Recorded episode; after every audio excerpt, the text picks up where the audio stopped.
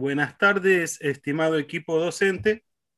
Como vicedirector de la escuela, quería comentarles que durante el año 2020 hemos cumplido con la entrega de planillas de valoración de trayectorias escolares, cuando fueron solicitadas. En representación del equipo de conducción, quiero agradecer el, enorme esfuerzo, eh, el enorme trabajo realizado. Eh, debo decir que tenemos que continuar de este modo e intensificar eh, nuestras acciones para y por nuestra escuela, que ha alcanzado un registro de matrícula de 900 estudiantes. Ahora bien, de la lectura y autoevaluación institucional realizada, se desprende que más del 50% de nuestro alumnado es evaluado con trayectorias discontinuas y solo el 30% de los estudiantes se encuentran con trayectorias avanzadas. Hoy nos reunimos porque la inspectora del nivel convoca un encuentro sincrónico para informar sobre el marco normativo de evaluación de trayectorias en contexto de pandemia COVID-19, presentando algunas propuestas, algunas observaciones eh, institucionales diseñadas para dar respuesta a las necesidades detectadas.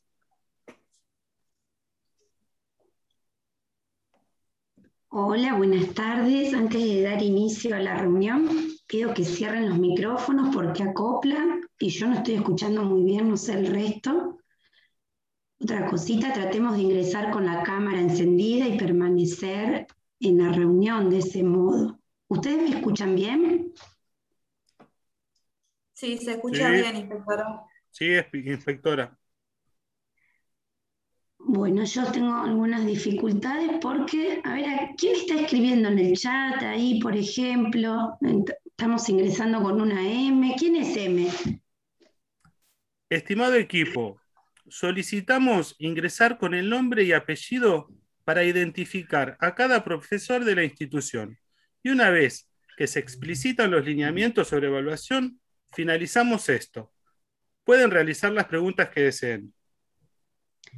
Gracias, señor vicedirector. Bueno, como ustedes ya saben, nos reunimos para tratar los lineamientos nacionales para la evaluación de las trayectorias de estudiantes en este contexto de aislamiento y también distanciamiento social preventivo y obligatorio, que nos han ocasionado la interrupción de las clases presenciales.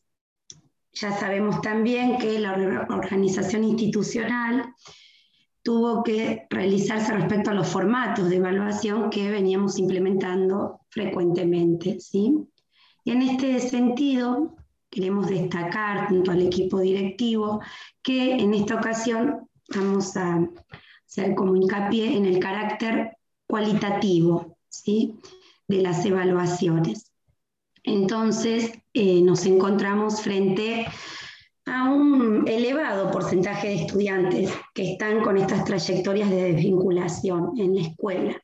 Así que eh, el porcentaje mínimo es el que indica el alumnado que ha logrado alcanzar esa aprobación de contenidos prioritarios.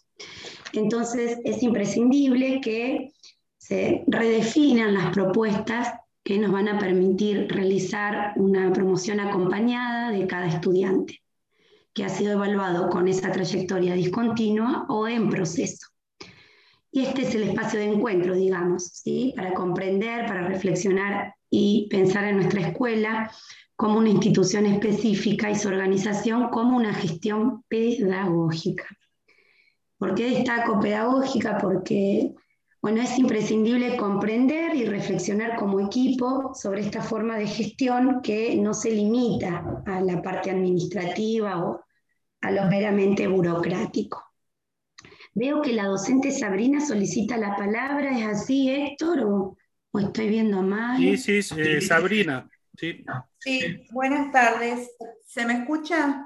Sí. Sí, Sabri, sí, sí, te escuchamos. Bueno, buenas tardes, inspectora, buenas tardes a todas. Eh, a todas y a todos. Em, bueno, yo soy profesora de matemática y me gustaría aportar que estamos en conocimiento del formato de evaluación, pero particularmente no encuentro modo de evaluar una trayectoria cuando, por ejemplo, en algunos casos no conozco a mis estudiantes. Y además, eh, tampoco he recibido respuestas cuando pregunté, por, por ejemplo, por la falta de acceso a la conectividad o en el caso de contar o no con dispositivos para trabajar. Es decir, concretamente no cuento con información para eh, realizar perdón, una evaluación y mucho menos de carácter cualitativo. Eh, Sabrina, decís que no tenés información, pero ¿pudiste solicitarla a la institución o, por ejemplo, mandaste algún mensaje a las familias y no te han contestado? Sí, sí, sí lo hice y eh, utilizando el medio oficial para ello. Eh, lo único que recibí fueron pedidos de los trabajos por otros medios, o sea que envié los trabajos por otros medios, como por ejemplo WhatsApp. En algunos casos, eh, estudiantes que no conozco solicitaban lo que eh, debían completar para aprobar la materia. Y aprobar, inspectora, desde que trabajo en el sistema, es obtener mínimo un 7. En otros casos eran las familias que escribían o llamaban a mi teléfono personal y esto fue válido en cualquier horario y cualquier día de la semana. Corregir a cualquier hora, con suerte los trabajos que se entregaban a término y después unos 30 fuera de fecha, todos juntos, copiados y hasta reenviados, señora. Insostenible. Bueno. Sabrina, entendemos esto, pero elegimos ser docentes y debemos evaluar acciones. Eh, ¿Qué acciones eh, se pueden proponer para dar respuesta a este evidente problema de discontinuidad pedagógica? en contexto de pandemia y en una realidad institucional que nos interpela. Es nuestro trabajo. Perdón, perdón, solicito la palabra, vicedirector. Sí, sí. Em, bueno, buenas tardes. Eh, yo soy eh, María. ¿Quién es María? Ay, perdón, perdón, María, siempre interrumpiendo. No, no llego a leer, perdón, perdón, María. Sí, María. Sí, inspectora, eh, soy María, bueno, para los que no me conocen, soy profe de historia. Y es cierto, comparto las mismas inquietudes que mi colega Sabrina. En muchos casos, la desvinculación fue absoluta, porque nos hemos encontrado con un cuadro de inestabilidad que se fue agudizando. La mayoría de las y los docentes hemos respondido en la inmediatez a las exigencias del sistema, porque exigencias hemos tenido y muchas, pero las garantías y protecciones de nuestro trabajo en el discurso se han quedado. Perdón, eh, pero estas son exigencias propias de cualquier profesión eh, que se realiza con responsabilidad. Nuestro deber es unir nuestros esfuerzos para generar mayores oportunidades de aprendizaje de todos los jóvenes. Es decir, pensar eh, eh, las estrategias que nos permiten lograr la permanencia escolar y el egreso de los estudiantes. Perdón, perdón, pero creo que existen cuestiones que no se están considerando.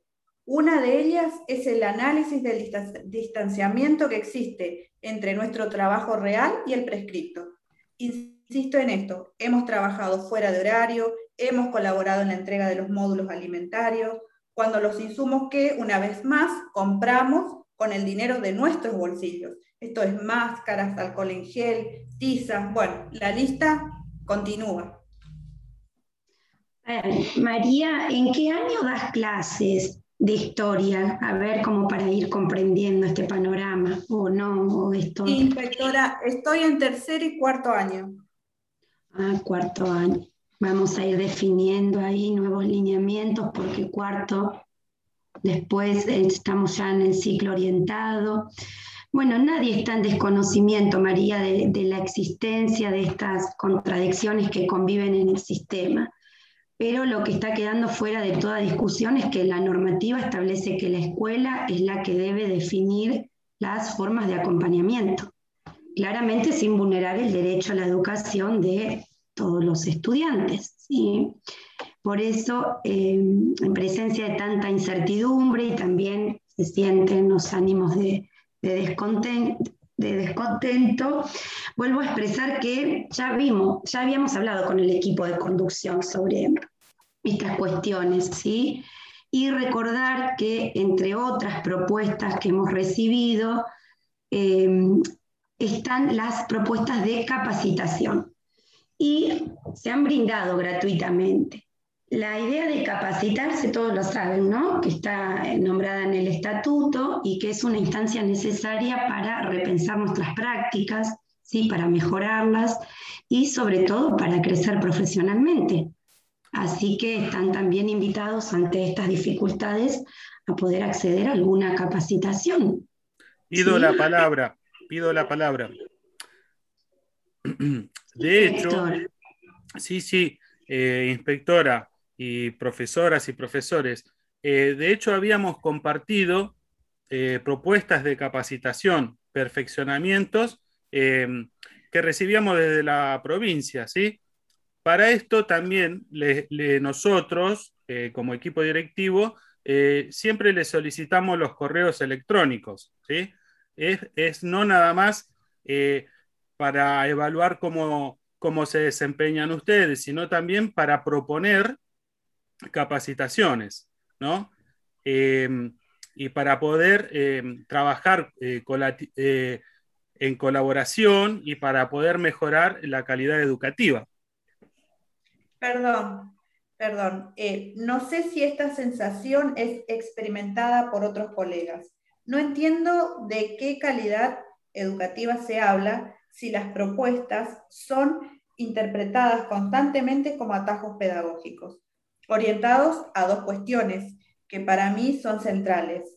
Eh, retener a cada estudiante en la escuela sin importar cómo y pensar a la escuela desde un papel asistencialista. Perdón, y con esto termino porque no quiero ser extensa. Sin ir muy lejos, pongo eh, de ejemplo lo que vivo y la impotencia que siento frente a este panorama. Yo tomé una suplencia en el mes de septiembre y aún no cobré. Imagínese, señor vicedirector. Pero tuve que hacerme cargo de la evaluación del grupo y de cada estudiante, y casi finalizando el ciclo lectivo. No tengo registros que me haya compartido la docente de titular, que según tengo entendido se está por jubilar. ¿Mejora esto con una capacitación? ¿Cómo se pretende que realice la evaluación de las trayectorias?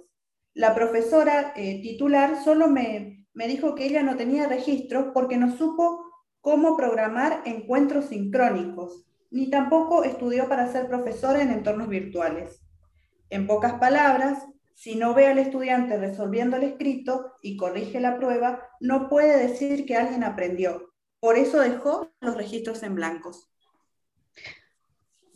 Acá hay varias personas, Héctor, y bueno, están escribiendo en el chat, ¿sí? que están coincidiendo con esta perspectiva. Hay que revisar estas cuestiones, replantearnos el rol, porque hay varias personas que están coincidiendo en esto de que faltan los registros para realizar em, las trayectorias, ¿sí? este registro cualitativo, eh, ver cómo podemos mejorar con el grupo de estudiantes.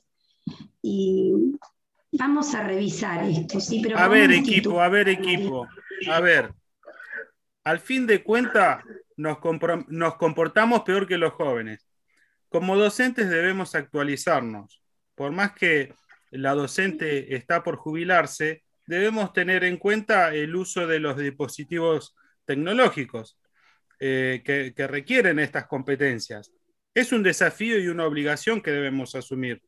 Suplir a otro docente requiere de su, de su compromiso también para contactarlo, conocer su propuesta y su función de eso, ¿sí? Y también hay que diseñar propuestas áulicas porque eh, desde su materia, es quien ahora se tiene que hacer cargo. Perdón, solicito la palabra. ¿Puedo? Sí, María, adelante. Sí, María. Yo no estoy escuchando bien, María, discúlpame. Ay, creo que acá hay inconvenientes. A ver si podés subir un poquito la voz, a ver si puedo. Sí, eh, creo que tenemos problema de conectividad, inspectora. sí. Eh, Bien, eh, yo entiendo, vicedirector, que usted es la cara visible de la institución, pero con sinceridad se lo expreso, que se deben fortalecer las acciones para que cada docente eh, sienta, eh, no sienta tanto desconcierto a la hora de diseñar una propuesta. Por ejemplo, a la hora para, para trabajar desde la virtualidad y emitir valoraciones de trayectorias escolares, cuando en la mayoría de los casos no pudimos conocer a nuestros estudiantes. María, mi rol como directivo es acompañarlos, procurando dar respuestas en tiempo y forma a las, solicitudes que vamos recibiendo de, inspección general. Y por supuesto, atender a, las inquietudes del cuerpo docente y a la comunidad educativa en general, que incluye también a las familias, eh, dando respuesta también a la mención de no haber cobrado desde que usted tomó su cargo, debe entender que puede realizarse el debido reclamo por escrito por la regulación para, para que usted pueda eh, recibir sus saberes. Eh, hoy nos reunimos para atender a una cuestión pedagógica sumamente importante, las nuevas formas de evaluación, promoción y acreditación en contexto de pandemia, eh, que comprendo genera malestar, tristeza, impotencia, ¿no? Pero debemos reinventarnos en el marco del respeto de los principios de igualdad, justicia e inclusión de la Ley Nacional de Educación. Por eso continuamos trabajando, uniendo nuestros esfuerzos para poder concretarlo. ¿sí? Eh, ¿Tienen alguna pregunta sobre las propuestas de evaluación que debemos implementar? No, no, acá no figura nada, no sé, las, profesoras. No, no tenemos, eh, no tenemos dudas, vicedirector, se entendió perfecto. Bien, muy bien. En síntesis, debemos diseñar propuestas de evaluación que nos permitan realizar valoraciones permanentes y de carácter cualitativo, atendiendo a la selección de contenidos prioritarios que deben ser abordados interdisciplinariamente. No busquen traducir todo a una nota numérica porque en los informes RITE se explicitan los aprendizajes alcanzados y los pendientes. ¿sí? Entendiendo que sobre estos últimos existen propuestas de intensificación y fortalecimiento hasta lograr alcanzarlos. Gracias por unirse a este encuentro sincrónico. Estamos siempre a su disposición. Bueno, agradezco a Héctor, sí, a los presentes y sobre todo eh, volver a aclarar, a reiterar esta idea de evaluar de modo permanente y no siempre caer en este intento de traducir todo a un número. ¿sí? Eh, este año, como el anterior también, las propuestas de evaluación están orientadas a lo cualitativo, a poder mejorar y aquello que se considere pendiente de acreditación pues debe ser recuperado en el año siguiente, ¿sí? acompañando las trayectorias de modo personalizado. Muchas gracias. Muchas gracias, inspectora, por eh, acompañarnos. A disposición de ustedes siempre y bueno, estamos en contacto. Había, ya han salido varios de la reunión. Y en un momento lo había dicho, de que eh, siempre están estos comportamientos que parecen más jóvenes los profesores que los, que, los, jóvenes. que tenemos a cargo. Bueno, muy bien, hasta pronto.